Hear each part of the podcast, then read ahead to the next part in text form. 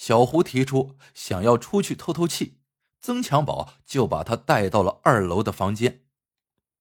小胡看到了希望，他立马反锁了房门，等待求救。他趁曾强宝不在家时，打开二楼的窗户，大喊救命。没想到这个时候，曾强宝突然出现，直接破门而入，用手死死捂住小胡的嘴，他差点被憋死。从此以后，无论小胡如何哀求，曾强宝一次都没有再把他带出过地窖。虽然想要逃出去的希望很渺茫，但小胡从来没有放弃过，一直在等待着新的机会。就在小胡寻找新的机会时，曾强宝又带回了一名少女。从聊天中得知，这名少女就是本村的，而且绑架她的就是邻居的叔叔。两个女孩开始一起想办法如何逃跑。他们曾以每天无聊为由，让曾强宝带一台电视过来，曾强宝就把家里的二手电视搬到了地窖，让他们看。可恶的曾强宝逼迫他们看一些不良影片，满足自己的兽欲。两个女孩的身体受到了严重的摧残。因为小周和曾强宝是同村的，他对曾强宝说。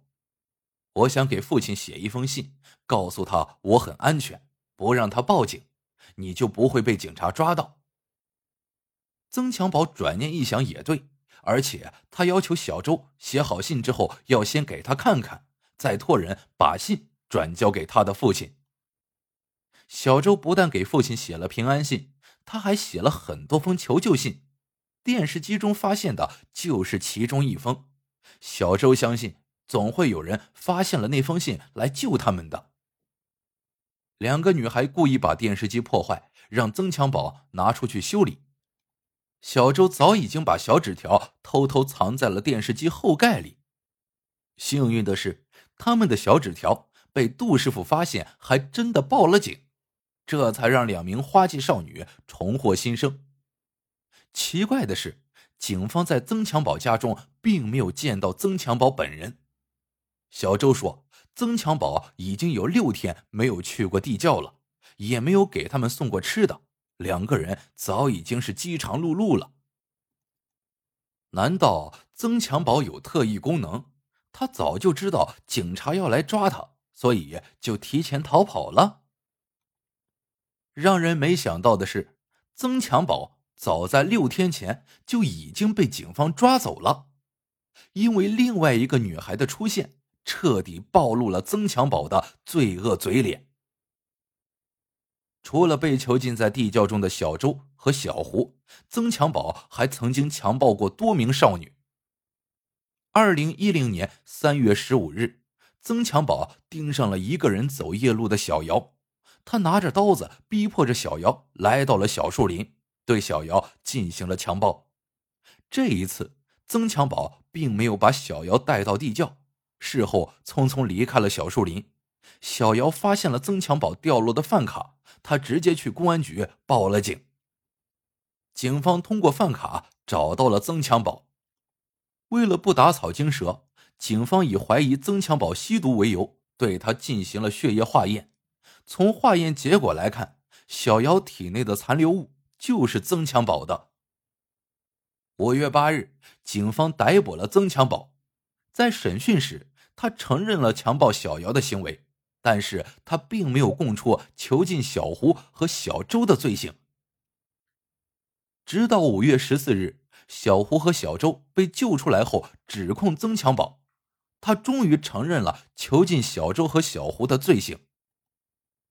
说起自己被邻居叔叔囚禁的事情，小周掉下了后悔的眼泪，他怎么也没有想到会落入邻居叔叔的手里。平日里，曾强宝是一个不善言辞的老实人。被囚禁女孩小周和曾强宝是同村人，他平时见到曾强宝的时候，还会礼貌的喊声叔叔。小周怎么也没有想到，这个平时看上去斯斯文文的叔叔，竟然是一个大恶魔。因为小周的离家出走，给曾强宝提供了一个机会。小周的父母离异后。他跟着父亲一起生活。后来父亲娶了新的妻子，继母对小周非常苛刻，两个人的关系也非常紧张。二零零九年，小周参加了高考，但考试成绩并不理想。一心想要上大学的小周想要复读，但继母死活不同意，因为家庭条件不好。小周的继母想让他早点踏入社会，然后去挣钱。心情失落的小周和继母大吵了一架，穿着睡衣拖鞋离开了家里。他漫无目的的走着，心里满是委屈。小周一边走一边哭，正好被下班回家的曾强宝看到。曾强宝看着亭亭玉立的小周，突然心生歹念，他尾随小周来到了村子外。直接在身后袭击了小周，把小周拖到了小树林，接下来并强暴了小周。因为是同村的邻居，曾强宝怕小周回家后揭穿自己，直接把他拖到了地窖中。小周在这里受尽了折磨，整整被囚禁了三百一十七天。小周当晚离家出走后，父亲很快就跟了出去。但他并没有找到女儿。虽然父亲感觉有点对不起女儿，但因为害怕家里的媳妇，他也不敢再继续寻找下去。后来还收到了女儿报平安的信件，他就没有再寻找下去。毕竟女儿已经成年了，说不定已经找到工作了。直到小周被陌生人报警解救，周立民才知道事情的真相。他非常后悔。女儿不但受了很多罪，心灵上的创伤是一辈子无法治愈的。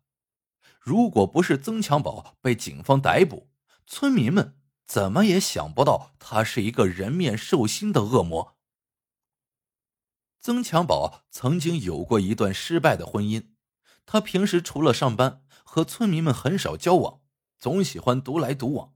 但他从来不在村里惹是生非，是大家眼中的老实人。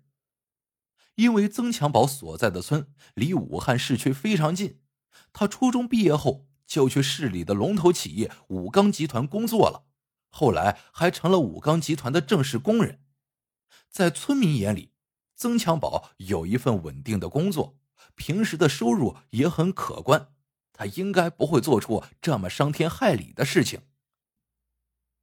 经过警方调查发现，曾强宝不止犯下了这三起罪行。他曾经以暴力威胁等手段胁迫过多名少女，而且被曾强宝盯上的女孩都年轻漂亮。从二零零七年七月到二零一零年五月，他一共涉及了十一起大大小小的强暴案。除了被囚禁的小胡和小周，其他的女孩都躲过了一劫，但曾强宝的性质非常恶劣。武汉市最高人民法院。对曾强宝强奸囚禁案进行了开庭审理，因犯罪情节严重，而且造成多名少女受害，最终判处曾强宝死刑。被判死刑的曾强宝提出了上诉。曾强宝说：“我承认自己强暴伤害了多名女孩，但我并没有杀害她们，也没有让她们怀孕，为什么要判我死刑？”